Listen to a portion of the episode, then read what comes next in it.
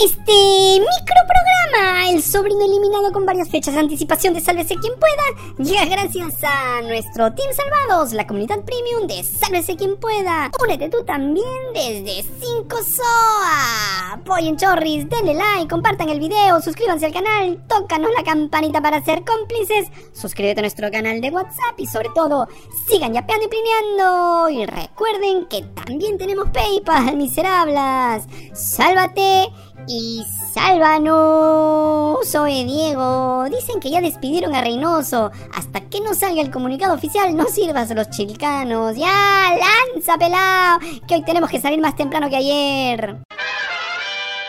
Así marcha el Perú en las últimas horas. Los congresistas de la República recibieron un bono de casi 10 mil soles por concepto de horas extras y trabajo acumulado.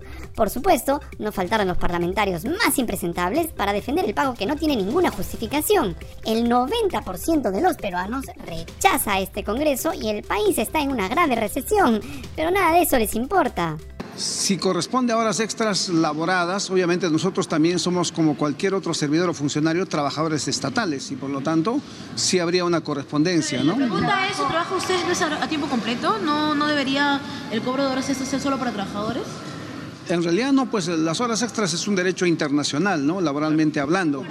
siempre le he compartido el sueldo, ahora que compartimos el bono y el sueldo, pues, ¿no? Al mismo tiempo todo lo que haga, haga o no haga, el Congreso siempre va a ser cuestionado. O sea, esto es una, un tema más que seguramente lo van a cuestionar, pero que nosotros consideramos que nosotros no hemos hecho nada indebido y además es parte también que como trabajadores de este Congreso, este, este tenemos el derecho de percibir un bono, ¿no? O sea, yo no... Responde justamente la este razón ¿Cuál es el argumento?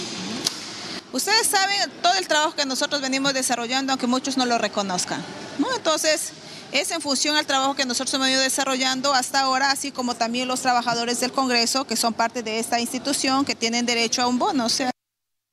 Ese sujeto Flavio Cruz, quien se pasa casi todo el tiempo defendiendo al cabecilla de su partido, Vladimir Cerrón, justificando que continúe prófugo, habría que exigirle que lea la Constitución, que en su artículo 92 dice claramente que la función de congresista es a tiempo completo. El congresista Edgar Tello, muy izquierdista él, también defendió la entrega de ese bono asegurando que es un derecho de los trabajadores ganados.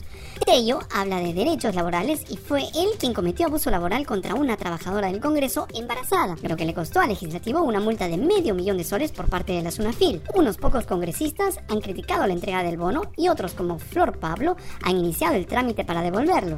¿Y quién aprobó este bono? Pues la mesa directiva del Congreso. ¿Y quiénes son parte de la mesa? Bueno, personajes como su presidente Alejandro Soto y la vicepresidenta Roselia Muz, investigados por el mismo Congreso. Pero claro, les pagan un bono de 10 mil soles y todo queda enterrado. Parece más una coima que un bono. Y dicen que es por el arduo trabajo que realizan y vaya que trabajan, pero lo hacen para tirarse abajo importantes reformas políticas y electorales con el único objetivo de beneficiar a sus partidos políticos y sus cabecillas.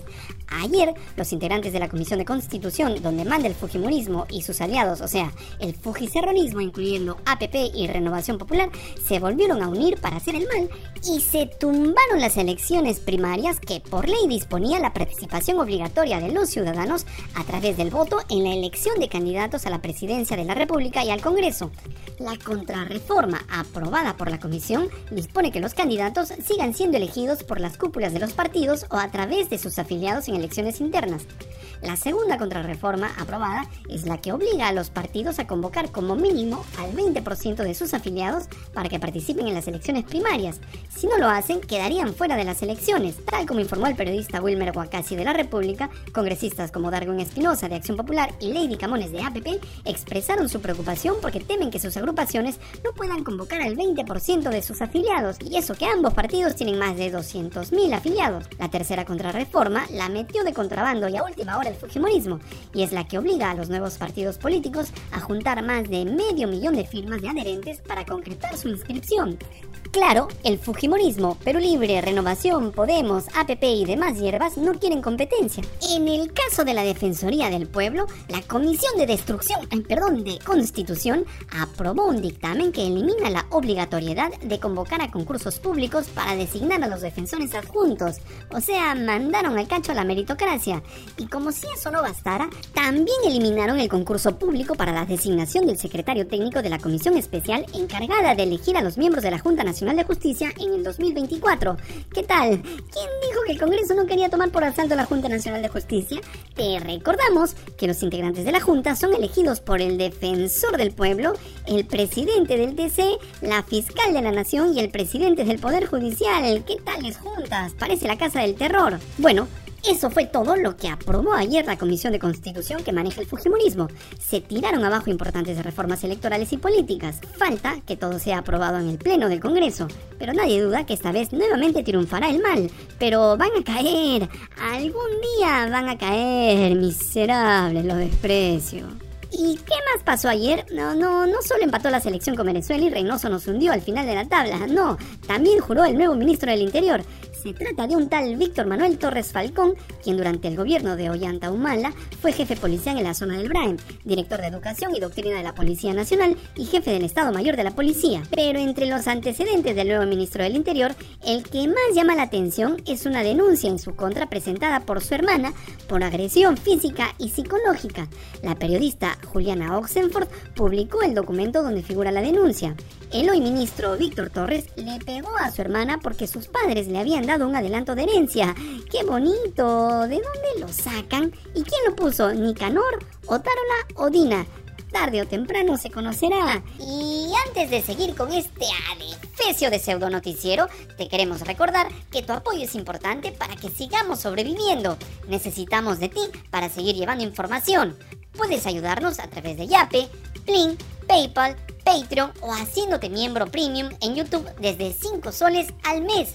Y por supuesto, compartiendo cada video para que más personas vean este mamarracho de programa. Muchas gracias por tu apoyo. Ya, pelaos. Sigamos con la información. ¿Y qué más pasó ayer? Bueno, la subpresidenta Dina Boluarte no solo tomó juramento a su nuevo ministro, sino que también habló de la seguridad ciudadana. Dijo que encontraron a la policía hecha un desastre y que recién estaban dándole los recursos para que hagan bien su trabajo. A su por poco y le dicen que todo este tiempo han estado hueveando. ¿Y la tía Carejeve reconoció algún error en el avance de la delincuencia? Por supuesto que sí, es escucha y devuelve tus alimentos a la madre tierra que antes te los entregó con mucho amor. El tema de seguridad ciudadana no nace ayer. Es una situación que el Perú arrastra durante toda su historia. Nosotros, dentro de las limitaciones, porque también lo que hay que decir y la prensa debe de saber y el pueblo peruano debe de saber, la policía la hemos encontrado totalmente desabastecida. Entonces, la policía desabastecida, ¿cómo podría enfrentar a toda una organización criminal ahí afuera? Le estamos dando todo el apoyo a la policía para que puedan ellas hacer bien su trabajo y responder a la altura que la ciudadanía necesita en cuanto a seguridad ciudadana. No vamos a parar, vamos a seguir avanzando, vamos a seguir trabajando y quizá la autocrítica que debamos hacer es no saber comunicar. O cuando comunicamos la prensa no nos toma en cuenta. Vamos a mejorar nuestra forma de comunicación y esperamos llevarnos un poquito mejor con la prensa. Ah, el único error de su gobierno es no haber comunicado bien sus logros y no llevarse bien con los periodistas. Bueno, la verdad es que nos duele la barriga y no queremos enumerar los errores de este adefesio de gobierno, pero bastaría mejor con que alguien mencione un solo logro del Ejecutivo en materia de lucha contra la delincuencia. Uno solo. Van de desastre en desastre criminalizando a mujeres perseguidas por abortar, dar como grandes logros la incautación de medias y polos de contrabando, y ayer demostraron su mala sangre anunciando en redes un operativo contra los inmigrantes venezolanos en los alrededores del Estadio Nacional, antes, durante y después del desastroso partido de la selección.